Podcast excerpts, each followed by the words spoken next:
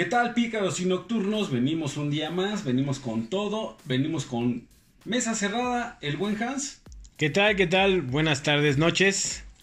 Yo soy su compa, el Boris, y pues bueno, vamos a platicar el día de hoy de una película que ha causado cierta controversia, desde los puntos raciales, eh, algunas personas se quejaron de que fuera nominada a Óscares, Christoph la odia y es las Williams, ¿no? ¿Cómo se llama Hans? Ray, Ray Richard, ¿no? Ray Richard, el papá de las Williams. King Richard. ¿Tú qué te pareció, Hans? Mira, de entrada yo soy de ese, de ese grupo de personas que no, no pensaba verlas. Este, estoy en contra del racismo y esa película pintaba para ser completamente racista. Y al final, bueno, me di cuenta que sí, ¿no? Es la clásica historia negra donde se hacen las víctimas y los sufridos y este y pobre todo el mundo los odia, ¿no? Entonces, creo que si está basada en hechos reales, porque digo, no conozco la historia real de ninguno de ellos, me estoy basando en lo que voy a decir Se supone que en lo que vi la real, película, ¿eh? el güey es un tipo insufrible, cabrón. Es, es un paria, un prángana. Y que tuvo la suerte de, como aquel güey que se encuentra en su jardín una pepita de oro, ¿no? O sea, se encontró a esas dos hijas, dos que, que son, son joyas, porque yo siempre he dicho que estos grandes deportistas son, son, son joyas, ¿no? O sea, nacen en una familia uno cada 20 mil personas, ¿no? O sea, Y se encontró dos, cabrón. se encontró dos y de eso vivió y de eso se hicieron ricos, cabrón. Pero tú crees que se las encontró o él las hizo? Yo creo que él las hizo, güey. Él, él las hizo joyas, güey. No, no creo. Yo, yo, yo creo que con el trabajo puedes alcanzar hasta cierto nivel de perfección. Digo, ninguna persona exitosa llega al éxito sin trabajo. Bueno, vamos a partir desde ese punto de vista, ¿no?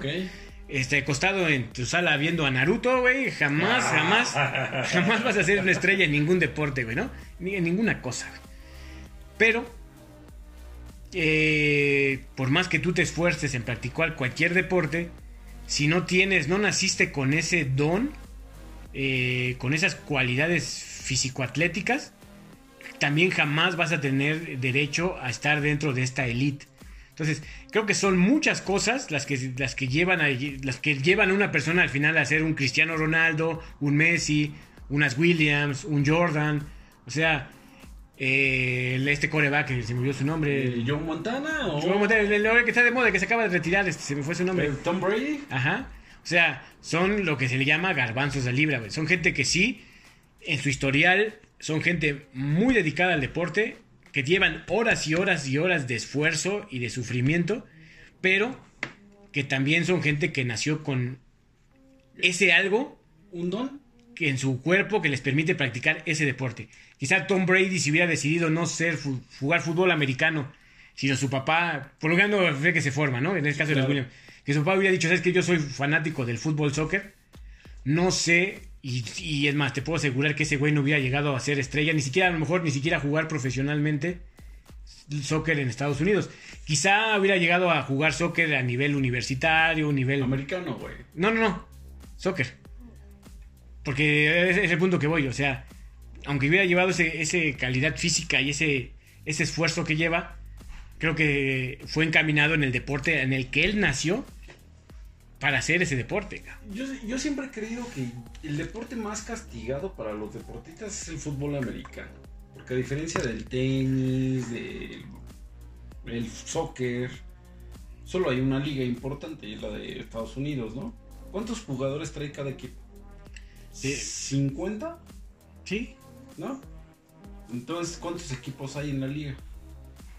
No, no te olvides, pero sí, son, ¿Veinte? son muy pocos. Mil. ¿Va? Y solamente hay una liga de fútbol. Por ejemplo, el fútbol americano solamente hay una liga profesional chingona, que es la NFL. Y en el soccer, ¿no? En el soccer tienes chingo de Sí, ligas. sí puedes cada, cada país tiene su liga profesional, ¿no? Entonces te da mayor oportunidad. Cerrado se me hace el tenis. Muy, muy cerrado. Solo es una liga y es para todo el mundo. Y bueno, es un deporte relativamente elitista, ¿no? Y Así- blanco. Pues sí, porque es elitista en el sentido de que necesitas tener ciertas condiciones económicas para practicarlo, ¿no? De entrada, sí, difícilmente, por ejemplo, en un gueto, en un barrio, este, digamos, en, en Iztapalapa, en cualquier cuadra, te van a poner una cancha de tenis, Bueno, Alejandro Dumas se va a estar revolcando en su tumba o escuchándote. ¿no? No, entonces, entonces, no es que no es que la cuestión sea racismo por, por querer ser racista, es que creo que el deporte va teniendo ciertas características que van separando y que si al final te dan que son, siempre pongo el ejemplo del básquetbol, ¿no?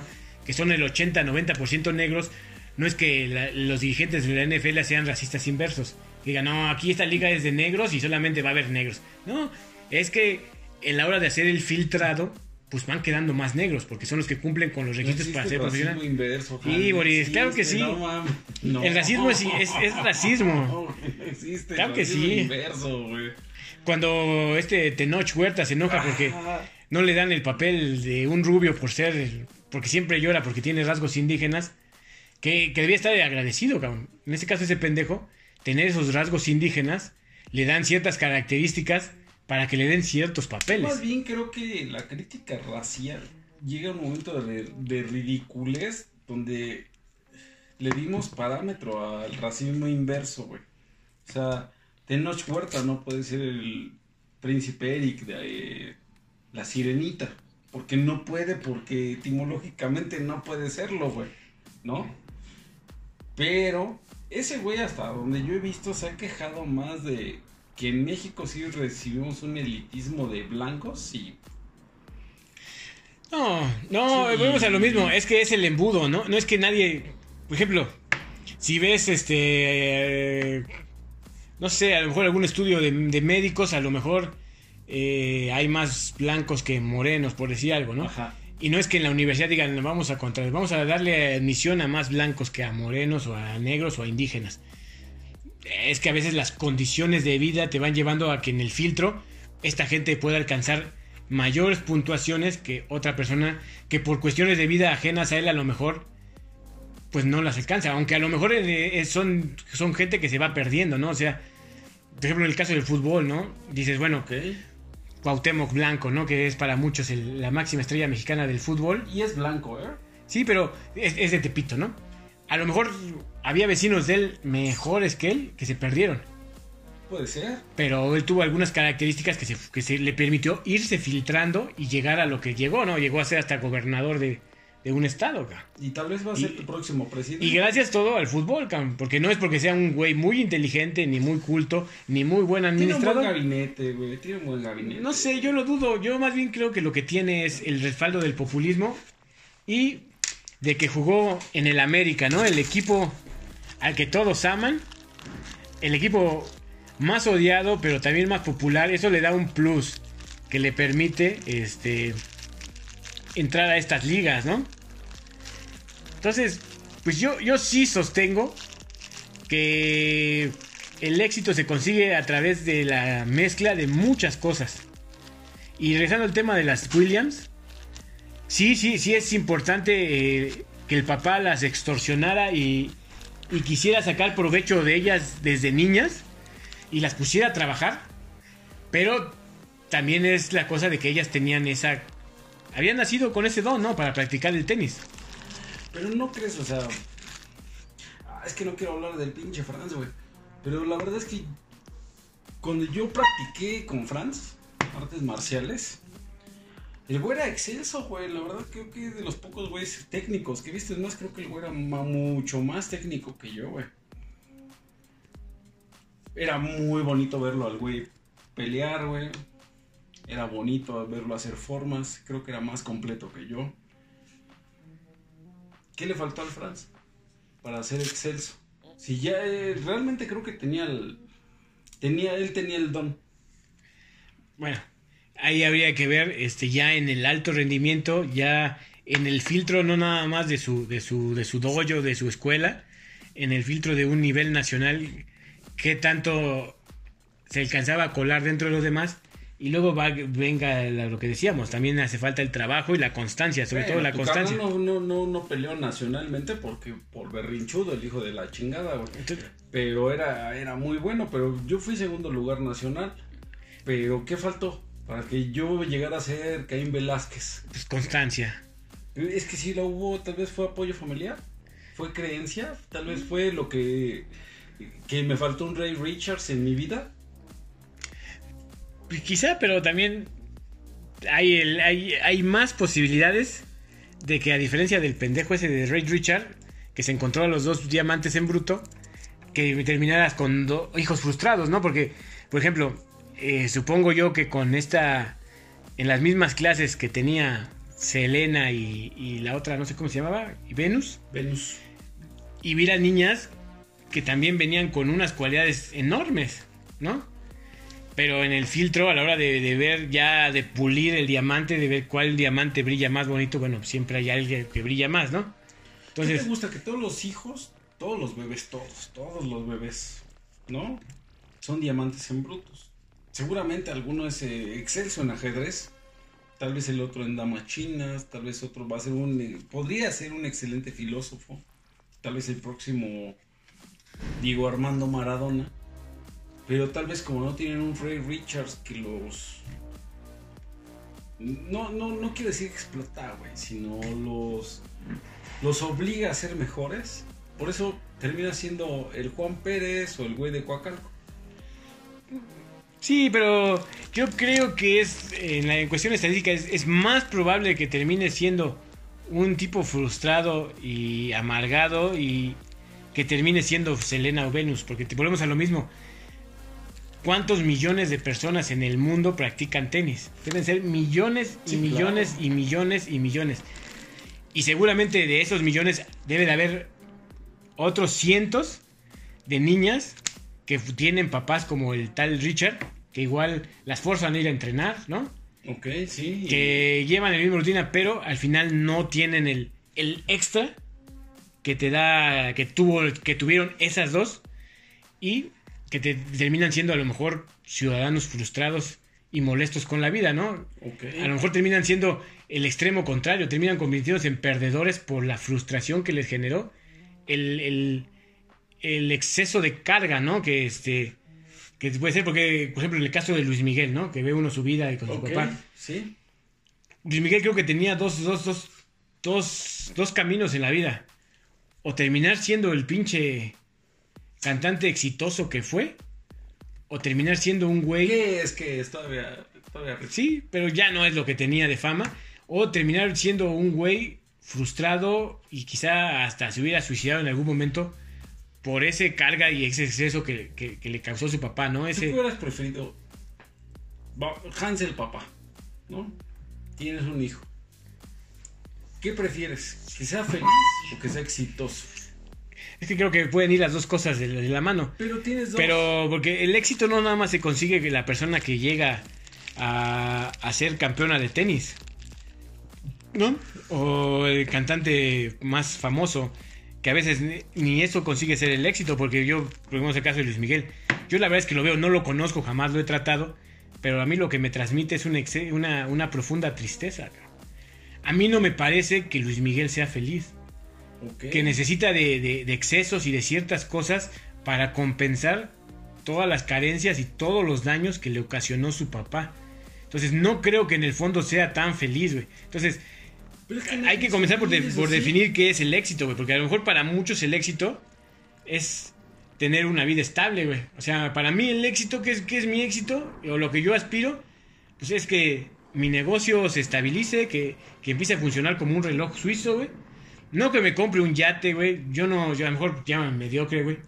Yo no aspiro a tener un yate como el de López Dóriga en Acapulco, güey. Ah, Ni a tener una mansión como la que tiene el hijo. I'm lover. Ah.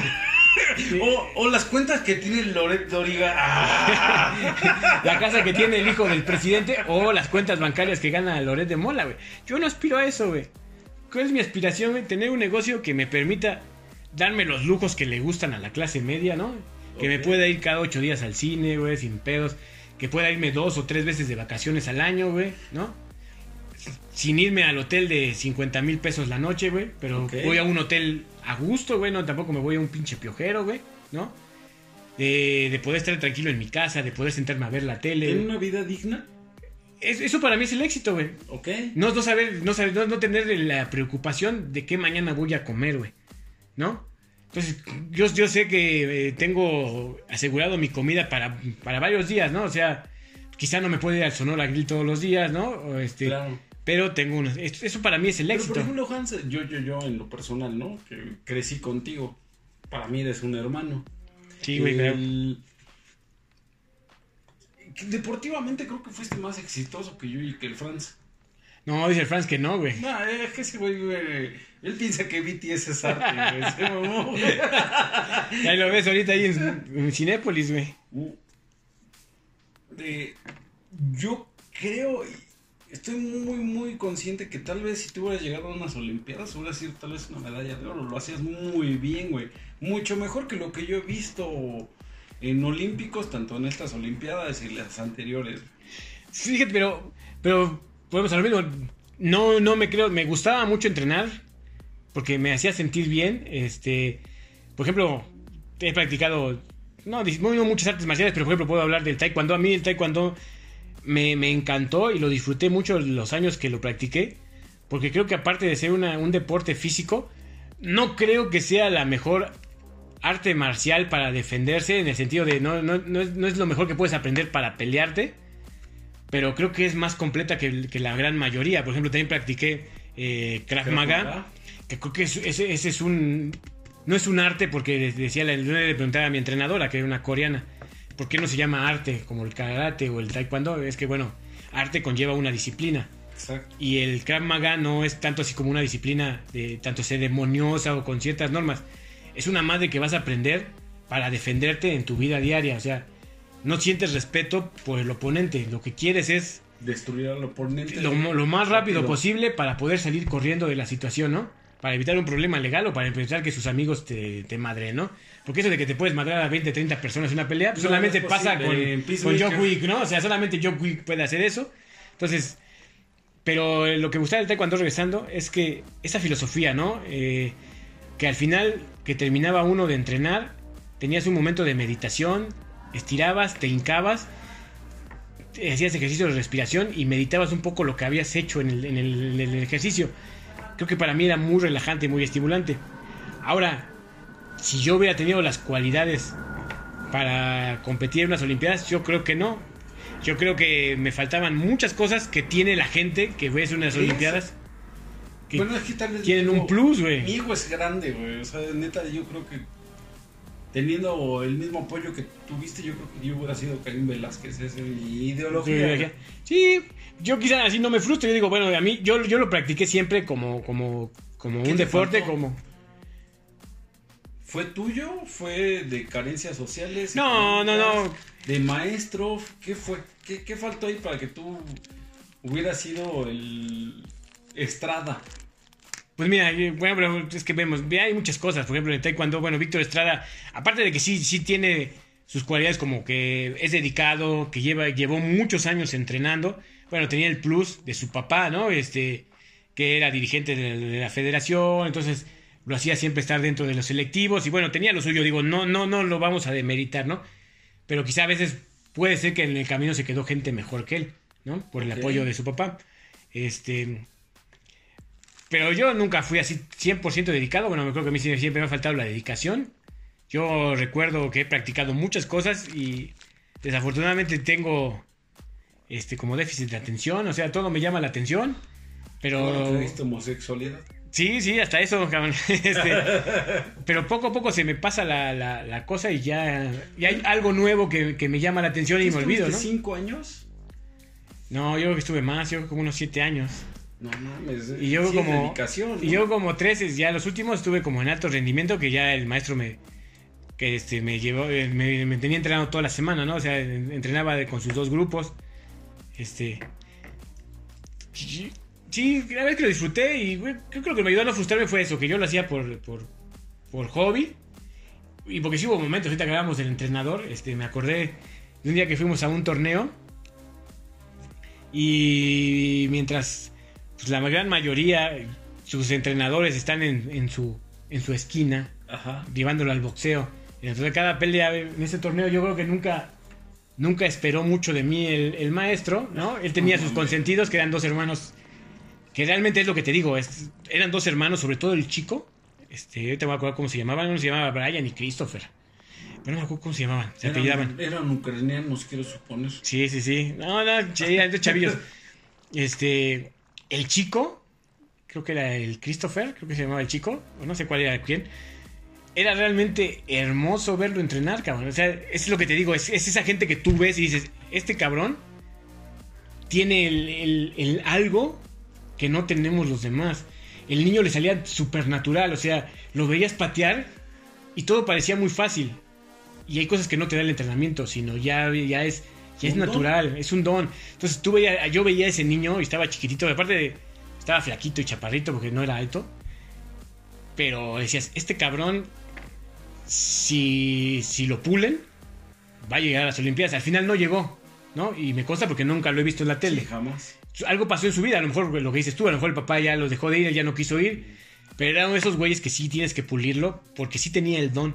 Entonces el maestro lo sabía y, por ejemplo, en los torneos era a los que siempre andaba siguiendo, ¿no? Él, sobre todo a él y a su hermano. Entonces, por ejemplo, a mí me tocó pelear y, este, y en toda mi pelea pues me quedé solo, ¿no? De hecho, fue interesante porque en la última pelea por la medalla de oro, que de hecho me la robaron, güey. Ah. Este, el otro se ríe el Franz y dice que eso no es cierto. Y dice, papá, no, no, sí es cierto, pendejo, sí fue. Este, un güey que derroté una pelea antes, se quedó conmigo en la esquina. Le digo, quédate conmigo para que no me quede solo, ¿no?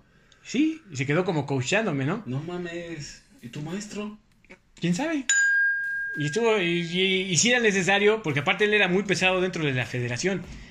Porque realmente me robaron la pinche pelea, güey. O sea, me tocó pelear con un güey que dos veces lo mandé al piso. En una de esas me tuve que ir hincar enfrente de, del que era mi coach, esperando que tomara aire y se pusiera de pie, güey. ¿Y qué pasó? ¿Por qué perdiste? Este. ¿Puntos? Por puntos, güey. Y este, y al final Creo que algo que también tiene la gente esta es que tienen ese, ese plus matador, güey. Que yo no tengo, güey. Entonces, cuando, cuando dijeron que sí se iba a parar, iba a terminar el tiempo del reloj, este. No sé, mi personalidad me dijo, ya no me puedo manchar con ese güey. Yo lo que quería era nada más que terminar el tiempo, güey. Y en una de esas, pues, también fue error mío, me confié. Tenía los brazos abajo porque yo lo que quería que terminara el reloj. Tiró una patada y me la tiró en la cara. De hecho, hasta me durmió la pinche mandíbula. A mí no me tiró ni nada de eso porque. Ajá. Yo creo que andaba medio drogui, pero sí, sí, sí me dejó como uno o dos días la mandíbula dormida del pinche patadón. Y al final ganó la medalla de oro, yo la de plata, pero no había, no había motivo. Como tres veces lo mandé al piso. Y la última vez lo mandé noqueado. Entonces, este. Ah, no mames, no sabía de historia, güey. Sí, sí, sí. Entonces, este, ahí estaban mis papás y mi mamá. Para mí creo que el premio, güey, de consolación, llámalo tú, el, premio del mediocre, el que llaman el, el campeón sin corona, güey, es que la gente empezó a gritar que fue fraude, fraude, fraude. Entonces, con esa me quedo, güey. Y a lo mejor, para mi anecdotario, güey, no hubiera sido tan chingona la anécdota como si me hubiera ganado el oro, güey. Como al final lo perdí, pero, pero creo que lo recuerdo mejor que si hubiera ganado la medalla. No sé si me explico, güey. ¿Tú te acuerdas la Nacional de Lima, Lama? Recuerdo mucho a tu mamá. Sí, sí, pues íbamos con el Franz. No, el pinche Franz no quiso ir porque un día antes lo pusieron a pelear con una mujer y no quiso pelear. Hizo berrinche y no fue. Hijo de su puta. Casi no le gustan los berrinches. Y eh, en la última pelea, no me, no me acuerdo de ti. Me acuerdo mucho, mucho de tu mamá. Que me robaron la pelea. Y tu mamá me dijo, no te mereces la de plata, no recibas nada. Y dije, sí, sí, es cierto. Y ese día preferí irme sin nada a, recibir algo robado, güey. Yo creo que lo que nos hace falta en México son más Ray Richards, cabrón más gente que nos impulse. Creo que tenemos buenos deportistas, pero no tenemos un Ray Richard que te impulse a ser mejor. Es que llámame racista, pero es que la, gente no me entiende. No, no es que sea racista, porque creo que soy la persona más cordial y respeto a todo mundo sin importar su color ni su etnia social. Pero en mis comentarios siempre trato de ser como que lo más claro y, a veces soy políticamente incorrecto. Pero es lo que te decía en otro episodio. El mexicano, igual que la mayoría de los latinos, no tiene la genética para competir fuertemente en los deportes. Sí habrá algunos en los que pueda. Pero la mayoría estás condenado a no tener ese extra que te da el físico, que te da la genética. Volvemos a lo a lo mismo. Yo no veo a ningún mexicano compitiendo así en la NBA. Sí ha habido este, dos o tres mexicanos que llegan a la NBA, pero tampoco llegan para ser Michael Jordan, güey. O sea, sí son excepcionales, sí es de mucho mérito. Es de hecho un mérito extra, ¿no? Ser un mexicano y llegar a la NBA es un super plus. Pero son garbanzos de nivel porque el mexicano no tiene esa genética. Es más, los chinos que sí tienen que el, Estado los pone a trabajar y los forza, eh, tampoco tienen la genética como para competir en todos los deportes al alto nivel. Y no es, no es que sea el esfuerzo, porque los pinches chinos que el Estado le- les dice tú vas a ser tenista o tú vas a ser ciclista o gimnasta o lo que sea, si no cumplen, le están fallando al Estado, cabrón. O sea, que seguramente el, gobierno chino le pone más presión a sus deportistas que lo que les puso el rey Richard a, su, a sus hijas Ok.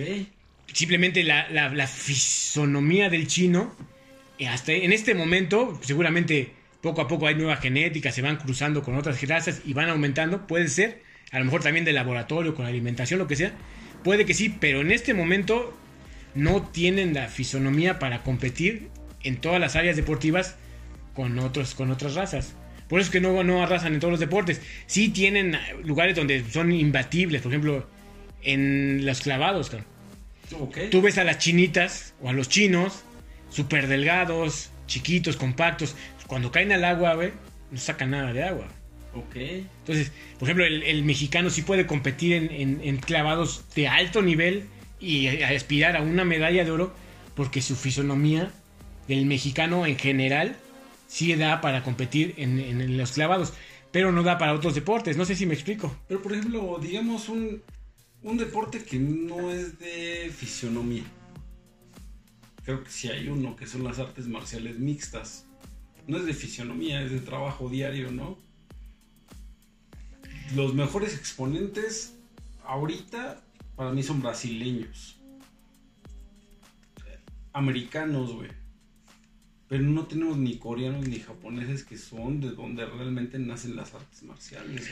Sí, no, no, no, es que por ejemplo México, a ver, por ejemplo en vamos a hablar de taekwondo, eh, no sé ahorita, pero por ejemplo en, el- en los años en que yo estuve metido y después que todavía me quedaba un poco el gusto por ver competencias, creo que la federación y el deporte que trajo el maestro Dai Won Moon este, a México fue muy bien llevada a las escuelas. Y aparte que era un deporte que, que no, no necesitas tanto de ser ni grandote ni nada de eso, porque bueno, se, se- se separa por pesos. Este, creo que se le da muy bien al mexicano y las escuelas son muy buenas y también practicaba mucha gente.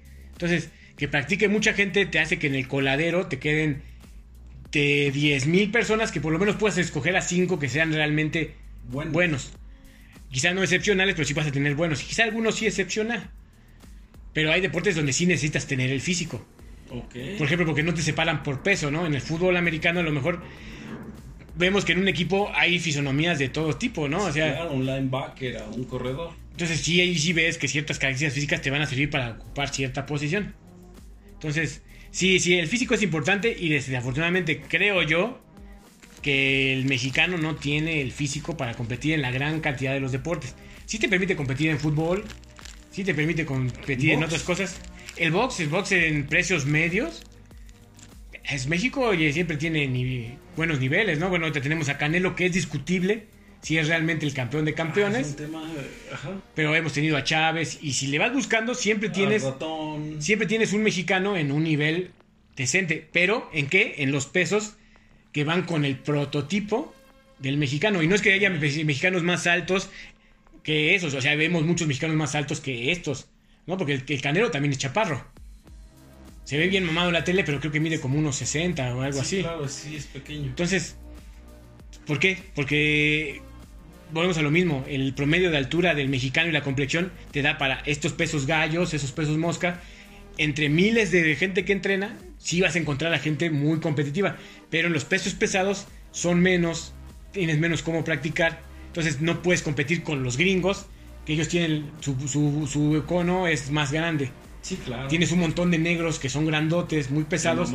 Y tienes, aquí, si aquí hay, en pesos pesados tienes 10 mil, a lo mejor en Estados Unidos tienes 100 mil. Sí, fácil. Entonces, seguramente entre esos 100 mil vas a encontrar gente, vas a ir A 10. puliendo, que van a ser más que estos. Entonces, sí, la, la fisonomía sí es importante. Entonces, no es racismo, es entender que somos diferentes. ¿No? me gustó. Demasiado. Aún así, regreso a Richards. Gar- garbanzo de libra. Dos garbanzos de libra, está cabrón, ¿no? Sí, tuvo mucha suerte. Hay gente que lo tiene, por ¿Qué, ejemplo. qué suerte? Sí, yo creo que sí. Yo creo que sí. Porque te puedo decir, papás como Richard, debe haber muchísimos. Pero que tienen, tienen un pinche carbón y a fuerza lo quieren hacer brillar, pues, pues no. Ese pinche carbón siempre va a ser carbón por más que lo pulas. Ok. Y el diamante también es un carbón. Sí, sí. Pero ese señor tuvo dos. Mucha pinche suerte. Ah, no creo que fue preparación. Porque Ah. el señor ya jugaba a tenis. Ahora Su yo... esposa jugaba a tenis. Ya tenían como los conceptos de Sí, tenis. sí, sí. Sí, que en una familia que le gustaba y tenían las cualidades físicas para desarrollar el deporte, ¿no? Ahora yo no sé qué tan buenas sean. Sería ahí, pues, la otra estaba pensando en te- ponerme a averiguar si realmente eran tan buenas las hermanas o era un boom mercadológico. Es como lo que hablamos del Canelo. No, creo que. ¿El Canelo es realmente diferente. tan bueno? ¿O es un boom mercadológico que lo ponen con gente que a la que él gane para seguir cobrando bolsas? No sé si me explico. o Es sea, que yo creo que el tenis es, mucho más abierto que el, el box. El box sí está muy, muy cerrado. Sí, Sí, está el- muy amañado. El box sí creo que es una madre ya muy, muy arreglada. O sea, tú ves al Canelo que está peleando con el güey que le escoge y en un tenis llegas a un Grand Slam y son, son 18, 36 cabrones que quieren el Grand Slam. Sí, sería muy interesante que el box fuera un torneo cada dos años, ¿no? Donde entrara todo el mundo que se quisiera inscribir a través de una liga y fueran eliminándose como, como en las artes marciales, ¿no? Ok. Que vas haciendo llaves, llaves, llaves, hasta que al final llegan los dos más caros y al final se dan en la madre. Sería más interesante, pero aquí Canelo es campeón y puede elegir con quién pelear. Si él le nace, puede pelear conmigo, ¿no? Si él le nace. Y seguramente me va a madrear, cabrón. No, No, sé. sí, yo creo aquí, aquí la apuesta sería ver si aguanto más de uno o de dos rounds, cabrón, antes de que me caiga Yo creo desmayado. que lo uno y te fuiste mal. Sí, ¿no? feo.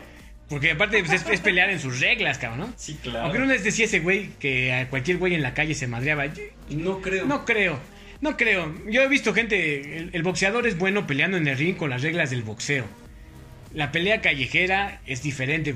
Tan fácil es, pones a un boxeador en una pelea de artes mixtas y no creo que llegue a ¿Te ser campeón. de la pelea de Iwan McGregor contra Floyd Mayweather? Sí, pero fueron, era- tenían que pelear los dos como boxeadores, porque si seguramente los dos pelearan en artes mixtas, el este güey mamón del güero, El ¿no? McGregor. McGregor le iba a dar en la madre a Sí, Floyd. yo pienso que... En el primer momento que pudiera lo iba a tirar al piso y de él iba a zafar el brazo, güey.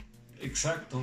Entonces, pues igual eso que Canelo dice que es un rompemares, creo que sí, si te pone un chingadazo, difícilmente lo, Sí, lo, lo claro. aguantas, pero también creo que si un güey es cabrón peleando en la calle, o sea, a lo mejor sí le ponen su madre a Canelo con las reglas de la calle. McGregor, yo creo que McGregor, si lo pones al 100, güey, es otro pedo. Sí, sí, sí. Aunque él está muy pinche inflado. Por Pero bueno, lo que, lo, muy, muy real el- las artes marciales mixtas. lo que sí yo le valoro mucho a Canelo es que es un güey súper dedicado, cabrón. Sí. Es un güey que tú lo ves que sí trabaja, es un güey que, que tiene ese plus, ¿no? O sea, lo que hablábamos. O sea, no nada más es, a veces no es el tanto el- la cualidad física, sino también que la explotes, ¿no? Entonces yo creo que ese güey se dedica a entrenar, se dedica a lo suyo, no, no se ha perdido en ningún lado. Entonces, creo que ese es, es lo que él tiene y, lo sobre, y es sobresaliente, ¿no? En comparación de la mentalidad del mexicano, creo que Canelo sí, sí tiene otro chip diferente al mexicano promedio. De Sinaloa, ¿no? Creo que no sé de dónde sea, güey, pero... Sí, creo que es de Sinaloa. Pero ese güey sí trae otro chip. O sea, sí, sí es, sí es un mexicano excepcional, cabrón. Y volvemos a lo mismo. Qui- Quizá. Bueno, volvemos a lo mismo, su familia, cabrón. Su familia de boxeadores, pero los otros dos güeyes son bultos, cabrón, que pelean por la fama de Canelo. Claro. Pero el único que es garbanzo, de libra, Es pues, ese es ese güey. Algo tiene, ¿no? Quizá la mentalidad sí es superior a los otros hermanos. Que le permite que desde niño se esforzara, se esforzara, se esforzara. Porque sí, creo que es un güey de mucho trabajo, ¿no? ¿Tú qué le podrías decir a estos nuevos papás? ¿Sea un Ray Richards? No, vuelvo, te vuelvo a decir, Boris. Creo que eso es lo peor que puedes hacer porque. mm, es como decirte, ponte a escarbar y a lo mejor vas a encontrar una ruina maya aquí abajo, güey.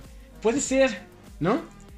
Y este, y encuentras, encuentras petróleo. Si fueras a Estados Unidos, ponte a y vas a encontrar petróleo, sí. Pero lo más seguro es que cabes y cabes y no encuentres petróleo. Ok. Entonces, no, no, no.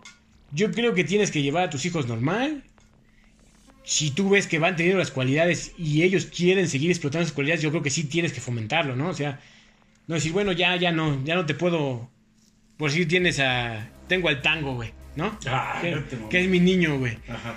Y le gusta el fútbol, güey, ¿no? Y veo que tiene cualidades, pero de repente el que le corta las alas soy yo, porque digo, ¿sabes qué, güey? No, no mames. Ya no puedo salir a las 5 y ya te entrenar los sábados porque me da hueva o porque tengo esto. Entonces dices, ahí sí está mal, güey. Porque él quiere seguir y tiene cualidades, güey. ¿No? Pero estaría cabrón que no tenga cualidades y yo digas, no, no mames. pues, yo siempre quise tener un hijo futbolista, cabrón. Y te vas y te vas a jugar fútbol, cabrón. No, pero no me gusta, ni madres. Estoy seguro que vas a llegar a jugar en el América. Hay que menguar el pedo entonces. Sí, yo creo que tienes que tener la visión para saber cuando, cuando lo tienes o cuando no lo tienes. Si no lo tienes, ¿para qué forzas? Es lo que te voy a decir. ¿Para qué tienes un pinche carboncito? ¿Y para qué te pasas todo el día puliéndolo? Al final lo vas a gastar. Te vas a quedar con nada y nunca vas a obtener el diamante, güey. Sí, es cierto. Muy, muy buena Entonces- perspectiva. Creo que el chiste está en- como en todo, güey. Tener la observación y, y no ir cortando alas. ¿Quieres practicarlo? Sí, güey, no mames. Vamos, ¿no? Mm, Que no, no te limite nada, ¿no? O sea, que no dejes de entrenar porque, porque no puedo llevarte o porque ya no quiero pagar la clase. O, o sea, que la limitación sea que ya no quieres o que ya no puedes, ¿no? Ok. Porque al final queda, queda chingón, por ejemplo, yo... Si a mí mis papás me hubieran obligado a entrenar taekwondo, porque mi papá era el- su sueño que yo fuera el nuevo Víctor Estrada, cabrón, Ajá. pues al final hubiéramos terminado frustrados él y yo, güey, ¿no? Pero como de mi papá le valía madres, ¿no? Que quisiera yo, güey. Y como a mí también me valía madres si no daba el ancho para ir a las Olimpiadas, bueno, pues al final queda como un recuerdo bonito, cabrón, ¿no? Ok. Pues lo disfruté, güey, ¿no? Salí limpio, no, no me generó ninguna lesión, a diferencia del Krav Maga, güey, que me dejó una pinche lesión en la rodilla, güey. ¿Neta? Y una en el hombro, sí. ¿Cuánto tiempo te entrenaste Krav Maga? Como tres años. No mames, no sabía, güey. Sí, es es- que había sido poquito tiempo. Ay, no, no, no. Y estuvo chingón ese. Es que es, es divertido también Krav Es totalmente diferente, ¿no? Es diferente, ahí no había filosofía de nada, este... Llegas a partir mal. Sí, llegabas y te divertías con tus amigos y... Porque al final haces amigos en el grupo, ¿no? O sea, ¿Dónde entrenaste? aquí cerca, eh, por Cumbres. ¿A poco? Qué chingón. Sí, ahí por donde está... Ay, ¿cómo se llama esta pinche escuela? Creo que es el Colegio México, no sé cómo se llama la pinche escuela. ¿Por qué lo dejaste? Porque me lastimé la rodilla y el hombro. No mames, qué cagado. Y dije, bueno, ya que me recupere, pero pues, falta de constancia, güey. Ya después ya me dio flojera ir, güey. Dejas de ir y ya. Sí, ya se acabó el... Se acabaron las ganas, ¿no? Entonces hay que ser conscientes de qué es lo que tienes en casa. Sí, güey. Sí, sí, sí. Si no tienes, si no tienes un diamante, pues disfruta tu carbón y hasta donde dé, güey, ¿no? ¿No? Sé, cabrón. Una pinche carne asada, güey, y te- también te funciona chingón, cabrón. A lo mejor, te- a lo mejor terminas disfrutando más un chingo de carboncitos en tu carne asada y te comes un filete bien chido. un diamante en tu, en tu dedo. Que un diamante ahí en el pinche vitrina, güey, ¿no? A huevo. O sea, yo ya lo, se los prometí a ustedes. La próxima medalla de oro es Ilia Ostracer Morales. Y va a ser a huevo esa niña. No, no, ahí estás mal, Bolis. La vas a ver mal. pelear como el infierno. No creo que sea el camino y al final no es el objetivo. Recuerda, el objetivo de toda persona es ser feliz, güey. Con lo que tengas y con lo que seas. Pero también tienes que tener una formación, ¿no? Recuerdo mucho el tema hasta de las niñas polacas, que son tres niñas que fueron campeonas de ajedrez en un momento que en el ajedrez no había mujeres. Su papá las hizo. Él hizo que las tres fueran campeonas de ajedrez, por eso me recuerda mucho a Ray Charles. A Ray Richards, Ray Charles es el jazzista, ¿no? Sí, sí, sí. Este, También negro, por cierto. Tienen un pedo con ese nombre que falta de educación. Este, ah, no es cierto. este, yo creo que todos necesitamos una formación, pocas cosas nos dan formación y creo que debe de ser intrínseca en la educación del ser humano. Y es lo que a México no lo hace crecer. Es que esa es la cuestión, lo platicamos Estados Unidos, ¿no? En, en México vas a la escuela y das una educación física de tres pesos. O sea, a veces la educación física es hacer un poco de calistecnia y darles el balón a los niños y, este, Ya, y a las niñas pues. las del voleibol y ya y hagan lo que quieran. Ni, ni siquiera un instructor que te, que te dé las bases formales de cómo se juega un básquetbol o cómo se juega. Entonces, ese es el problema. Porque es un hecho que una persona eh, sana mentalmente y físicamente, bueno, también tiene actividades físicas, ¿no? Y es lo que pasa con los gringos. tienen para practicar deportes, ¿no? Y la música, que también es un complemento muy chingón Sí, para claro. toda persona. Aprender a tocar algún instrumento, creo que es muy bueno, ¿no? Pero todo eso es de niños. Ya Nos después ya de grande cuesta. De niños, tener una formación de niños. Ya más grande no aprendes a hacer las cosas. Y ese problema de México. Aquí el sindicato de maestros se la lleva nada más en la grilla y cumplir horas. Y realmente a- al, al presidente en turno no es culpa de Andrés Manuel. Esto sí viene de años atrás. La formación, Cárdenas? yo creo que de siempre, ¿no? A nadie le ha importado la, la formación integral del mexicano. Que al final terminas una universidad y terminas dándote cuenta que no sabes nada. Exacto. Este, que, pues. que fuiste a cumplir nada más con horas de, de escuela, porque así te lo pide, así te lo pide y te lo exige tu carrera, que acredites que, pues yo para ser médico veterinario tuve que acreditar que estudié pues no sé cuántas horas, ¿no? Desde, desde el kinder hasta la universidad, Sí, claro. Sin importar si sé o no sé. Porque tampoco las escuelas universitarias tampoco aprendes gran cosa. Y no es cuestión de una escuela, ¿no? Por ejemplo, yo estudié veterinaria en la UAM y dice, puta madre, creo que es una mala escuela porque como que como que le falla, ¿no? A, a la, a la parte clínica. Y cuando abrí la primera veterinaria que tuve, que trabajaba conmigo el buen Fermín, que era egresado de la UNAM, dice, bueno, yo creo que ese güey se la sabe de todas, todas, ¿no? Y después de, de un tiempo de laborar con él, me di cuenta que también tenía muchas carencias. Y cuando va pasando la vida y vas platicando con más profesionistas, vas coincidiendo en que la escuela no te formó tan perfectamente como debía ser. Al final, el buen profesionista se va formando a través de la vida, ahora sí que la vida profesional, ¿no? A través de ir practicando ir trabajando. Entonces, a mí eso me hace pensar que hay una limitante en la formación académica.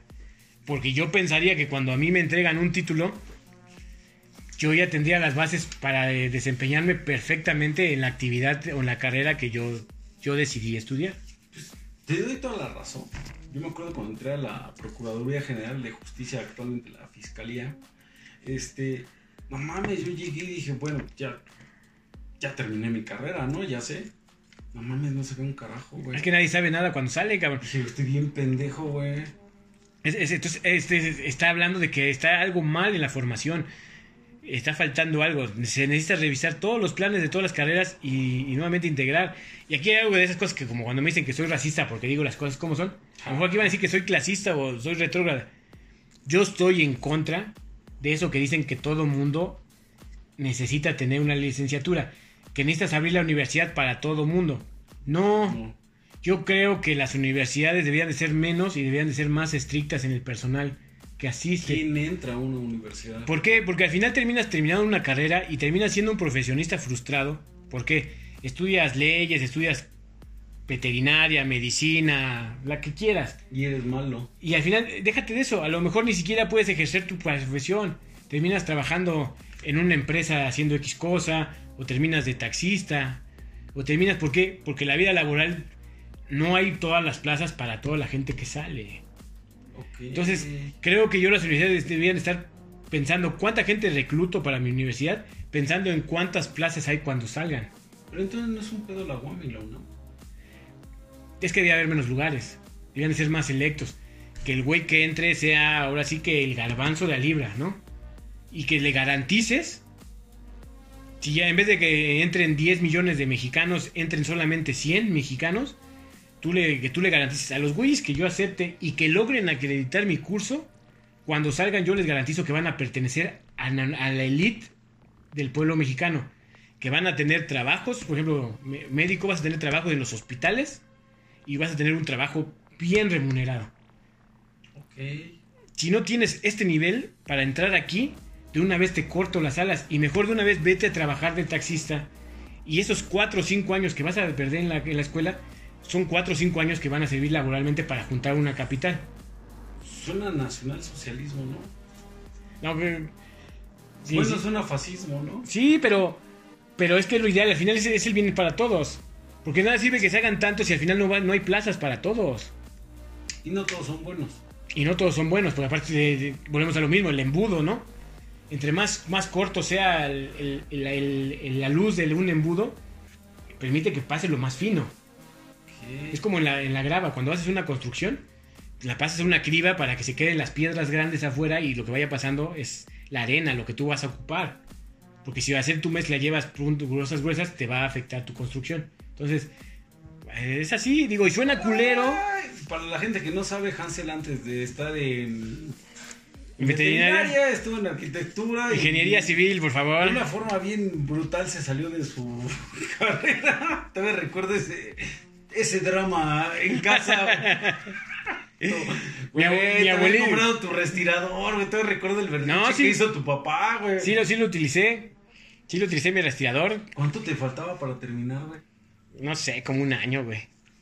No mames, si te valió ver, te fuiste a veterinaria. Dije, güey. no, esto no es lo mío, güey. Fíjate, y lo que son las pinches cosas, y al final tampoco termino ejerciendo la carrera de veterinaria, cabrón. ¿Actualmente qué serías administrador de empresas? Creo que ese se- hubiera sido la carrera que yo debía haber estudiado, güey. Que me- pero no, es que, es, es que esto es cabrón. Yo, yo sí creo, güey. Vamos, no me voy a meter en un tema teológico de si existe Dios o no existe Dios. Pero yo sí creo que existe el destino, cabrón. Y a veces te da señales de que el destino existe y te muestra cosas, ¿no?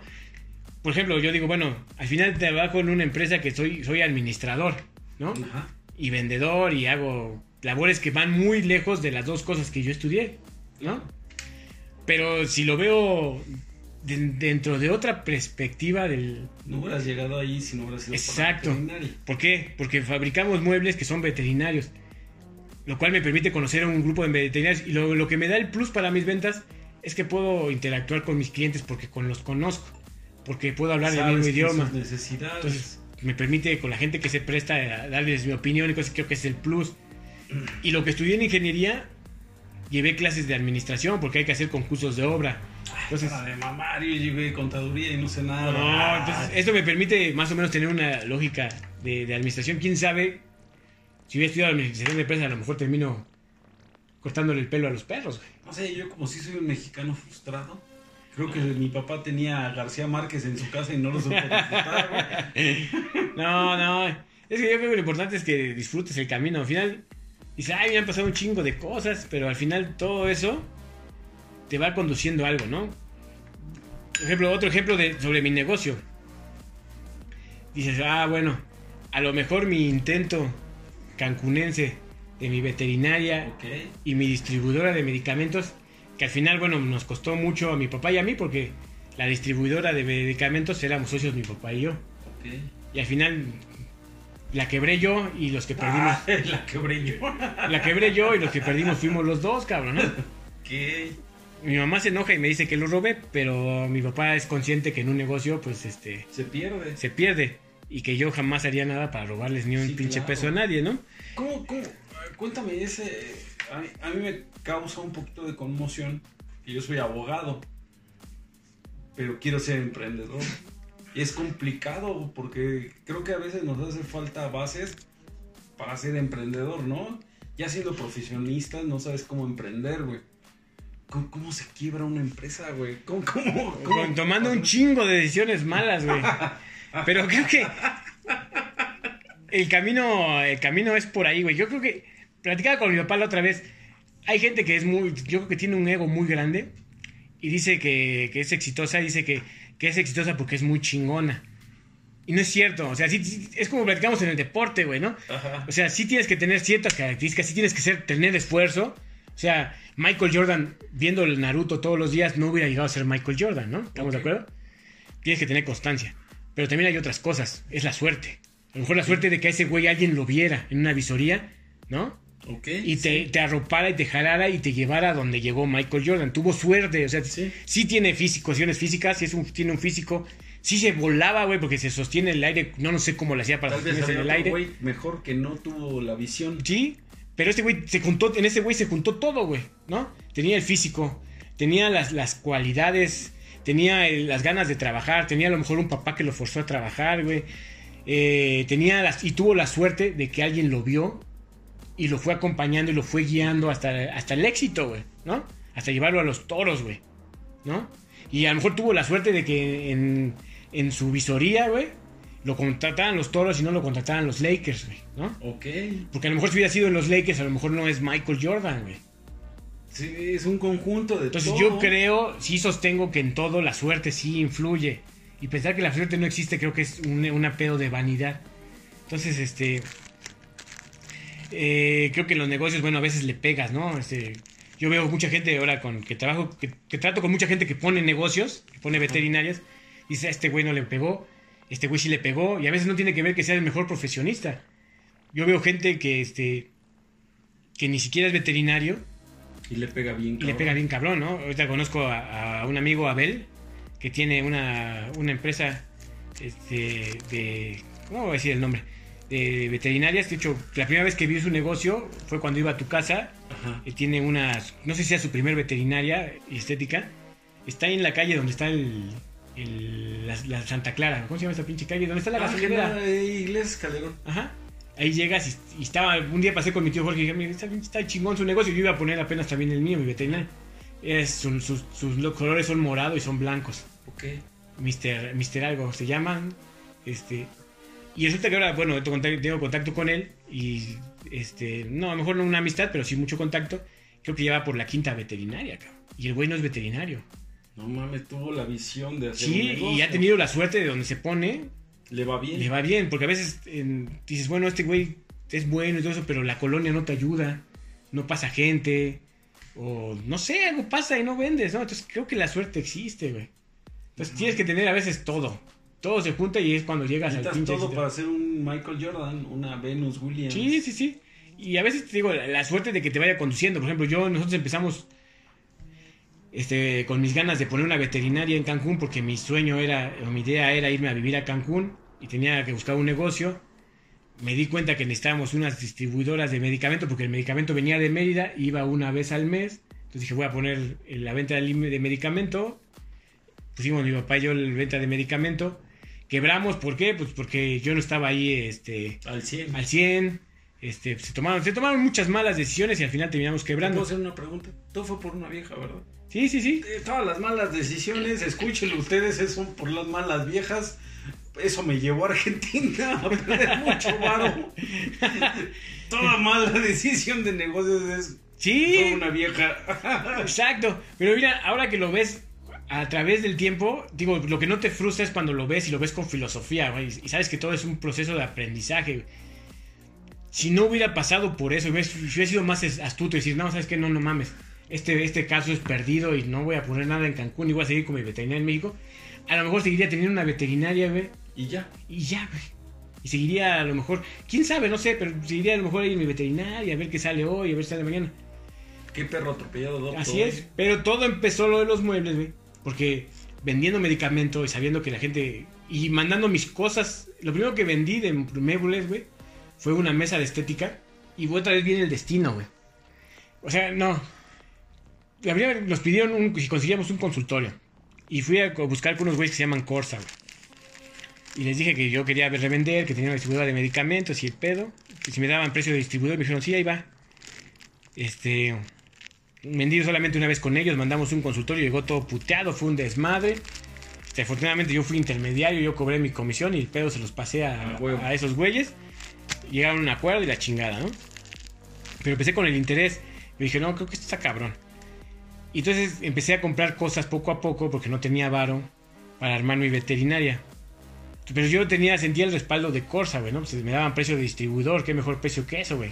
Y yo no conocía otra empresa que Corsa. Corsa tiene como 50 años en el medio. Entonces, Ajá. entre la gente que empezábamos la veterinaria, pues no conocías otra empresa que no fuera Corsa o Bone. Ajá. Este, y un día pasó un güey, este, todo chamagocito, güey, con sus zapatos rotos, güey, sus tenis bien jodido, cargando dos portazueros y una lámpara, güey. Creo que yo soy un poco de corazón blando, güey. Y sentí culero, güey. Dicen, doctor, este, ¿no me compra? Y yo entre mí dije, pues no mames, ¿qué le puedo comprar a este güey si yo soy distribuidor de Corsa, güey? O sea, no me va a dar mejor precio, güey, ¿no? Digo, ah, bueno, bueno, vente. ¿Cuánto las vendes? Tanto, cabrón. Dijiste, no mames, está más barato. No, no, no, no, no. Lo hice por comprarle ese güey. Porque la venta se veía muy puteado, güey. Y estaba pasando por un lazo de su vida muy culera, güey.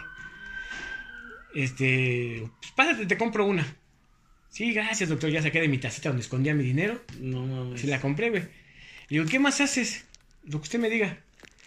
Y dije, ah, estaba mi mesa de estética. Le digo, ¿tú haces de estas? Sí, se la hago. ¿cuánto me la dejas? No me acuerdo cuánto. Digo, ¿cómo trabajas? Pues deme algo y cuando se la traiga me liquida. Mm, Dije, voy a confiar en ti. Le di, ¿cuánto tiempo? Dos semanas, vale. Y regresó, güey. Ese güey se llama Héctor, güey. Y hasta la fecha pues seguimos trabajando juntos, cabrón. Y su vida cambió. Un día me dice, doctor, quiero agradecerle. Le digo, no, güey. No me agradezcas nada, cabrón. Porque yo no nada hice por ti. O sea, fue tu trabajo, güey. Que nos dos nos cruzamos, sí, güey. Y los dos nos beneficiamos, cabrón, ¿no? Pero yo tampoco te voy a agradecer porque yo lo que he hecho lo he hecho por mí. O sea, Exacto, no es por tu trabajo, yo también he dedicado mi Así es, entonces no me agradezcas nada porque yo no te voy a agradecer nada, güey. Entonces, agradezcamos que nos hayamos conocido, güey. Ahora ya tiene su cochecito, ya compró una camionetita, ya tiene su negocio independiente, güey. Los dos crecimos, pero nos conocimos ahí y él dice, mire doctor, iba con su esposa. Yo no iba a pasar, la veterinaria estaba donde estaba el diablo, güey. Exacto. Pinche calle toda culera, güey. o sea, no pasa nada, güey. Nada, güey, nada. Dice que su esposa le decía, vámonos por la 8, güey, porque está más movimiento. Y dijo este güey, no, vámonos por aquí. Si, si su esposa hubiera, si le hubiera hecho caso a su esposa y se hubiera ido por la 8, nunca nos hubiéramos conocido. Y quién sabe qué sería la historia de él y qué sería la historia mía. Porque él sí es muy importante para la historia de, de Scanhoch Muebles, porque Scanhoch existe desde que existe la veterinaria. Entonces empecé a mandar mi jaula, me la hizo, la mandé a Cancún, llegó toda puteada porque es la característica de los putos de paquetería. Sí, es una mierda la paquetería. Y le dije a Gabriela, ya no la quiero, véndela. Ella era la que se encargaba de vender y la vendió rápido porque era, es muy buena vendedora. Y entonces nos empezaron a pedir, güey. Entonces yo le empecé a pedir a él. Y entonces este, empezamos a, a, a fabricar cosas. Entonces ese güey es un, de una familia de que se dedican toda la vida desde sus, de sus tíos, su papá y sus tíos a ese tipo de ese pedo. Entonces él me empezó a contactar, vamos a mandar a hacer consultorios. Ah, pues yo conozco quién nos maquile, doctor. Y ese güey se benefició mucho porque era mi socio, o sea, yo toda la lana se la daba a él y él compraba donde quisiera y él me entregaba producto y yo lo vendía, güey. Hasta que un día me cansó y ya dije, a la verga. y no por dinero, güey, sino porque no me entregaba tiempo. Usaba mi dinero para otras cosas y no me entregaba. Pero hasta la fecha seguimos siendo amigos, ¿no? Y seguimos trabajando, todavía me trabaja cosas, ¿no? Él, este, cuando no alcanzamos con nosotros a hacer jaulas, pues él es el que las maquila, ¿no? Ajá. Pero es cuestión, es, es el punto que voy después de tanto choro, güey.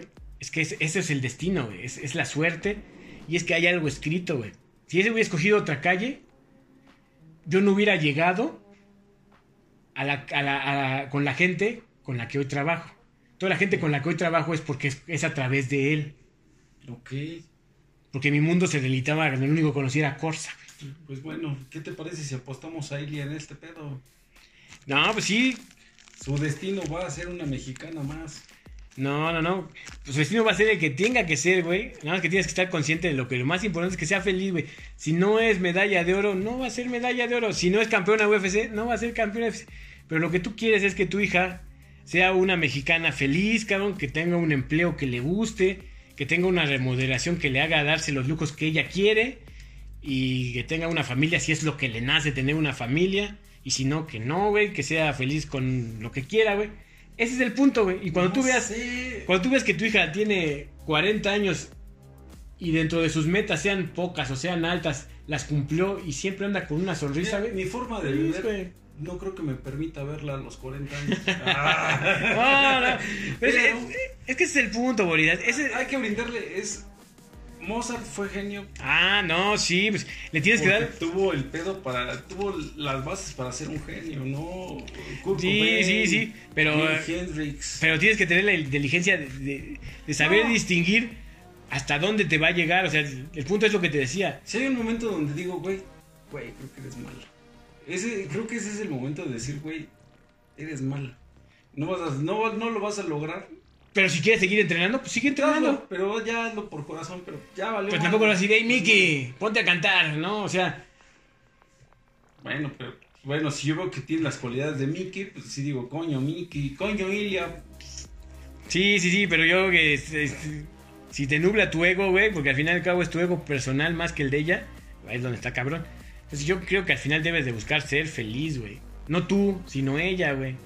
Tú tienes que ser feliz con lo que tú hagas, como Williams tú, güey. feliz. Yo creo que sí, güey. Digo, no sé, no, la conozco. Pero por ejemplo, te ponía el caso de Luis Miguel. Yo lo veo y la neta te puedo asegurar que ese güey no es feliz, güey. y que tiene que buscar muchas cosas para inventarse la felicidad, güey, tener novias o gastar millones o hacer fiestas para sentirse que es feliz, pero ese güey lo ves y te refleja una profunda tristeza, güey. Al final su papá lo único que le dejó es mucha lana, pero también mucha tristeza, güey. Y quién sabe qué sea más chido, güey. Si vivir como una clase media y ser feliz con lo que tienes, güey. A huevo. O ser extremadamente rico y vivir una vida de, infeliz- inf- de Infelicidad. infelicidad, cabrón. Entonces, yo creo que ahí tu trabajo, güey, es darle las herramientas a tu hija para que sea lo que quiere ser y que no diga que no fue porque no tuvo las herramientas.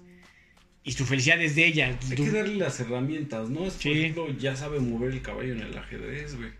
y si le gusta, Son ¿por qué no? Puede ser un ajedrecista, aunque sea Pero cabrón sería que le dieras un pinche manazo porque movió mal el caballo. Ah, no, vas a ser una no mierda de no pendejo. mames, la moviste como una pinche alfil. ¡Aprende! No, eso es ser No. una mierda de ser humano.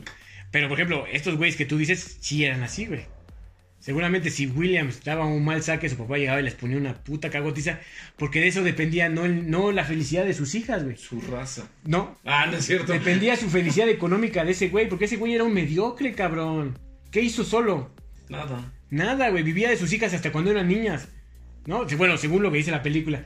Sí, te las puedes llevar a entrenar y te firma un contrato porque tú las vas a explotar y te vas a quedar con un porcentaje de lo que generen ellas. Pero a mí me das una casa y me das una chamba de, de office boy. Entonces, ese güey lo que veía era un negocio, güey. No la felicidad de sus hijas, sino el de ser cómodo y su ego, güey. Vamos a buscar la felicidad, Hans. Sí, pues ese es el objetivo, güey. Otra película de Will Smith en busca de la felicidad. Que está bien este, distinta a la realidad, ¿no? Ya dijo el güey Sí. que está basado que no mames, que nunca fue así. Sí, no, pero pues es la- es la clase baja, aspirar a la mediera y ser feliz. Busca tus objetivos y no explotes a tus hijos. Sí, güey. Dale las herramientas y al final cada quien siga su camino, cabrón. Algo. Mi buen Hans, me quedamos, nos quedamos con esto. Una excelente plática. Sí, Lo sí, que sí. sale de una película con muchos clichés, para mí un poco mala, entretenida, véanla. A, a mí fíjate que, eh, híjole, no voy a meter mi racismo porque luego van a pensar que estoy... Pero sí, el- este pinche personaje, este... Sí llegó un momento que dije, no, este güey es un hijo de puta y, y sus arranques y esa pinche onda déspota y, y, y tan chantajista que era el culero, dices, no, no. Pero te lo mames". manejan como un ser chantajista, pero no por su raza, sino era su ser humano. Sí, sí, sí, era un culero. Eso sí, eh, escudándose en que era así porque estaba siendo sometido por los blancos, ¿no? En esa anécdota que cuenta que lo putearon por tocar la mano. Ah, son temas. También los negros son muy sufridos por una historia que ya no les tocó a ellos. Como los. ¿Cómo se llaman estos güeyes? Ya no son indios, güey. ¿Qué son los güeyes estos de América del Norte?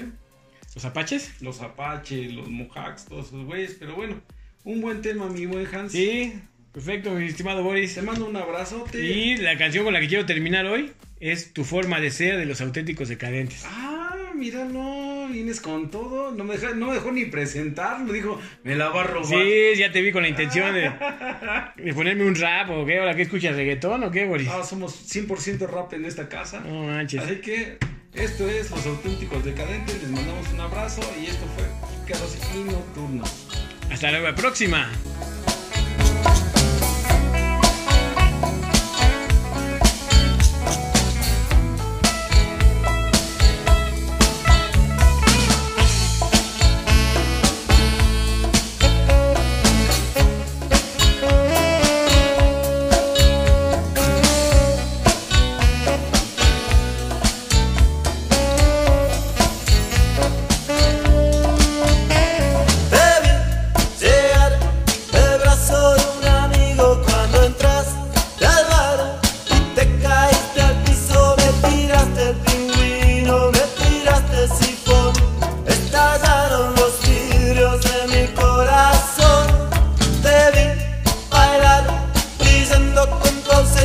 sentir piedad.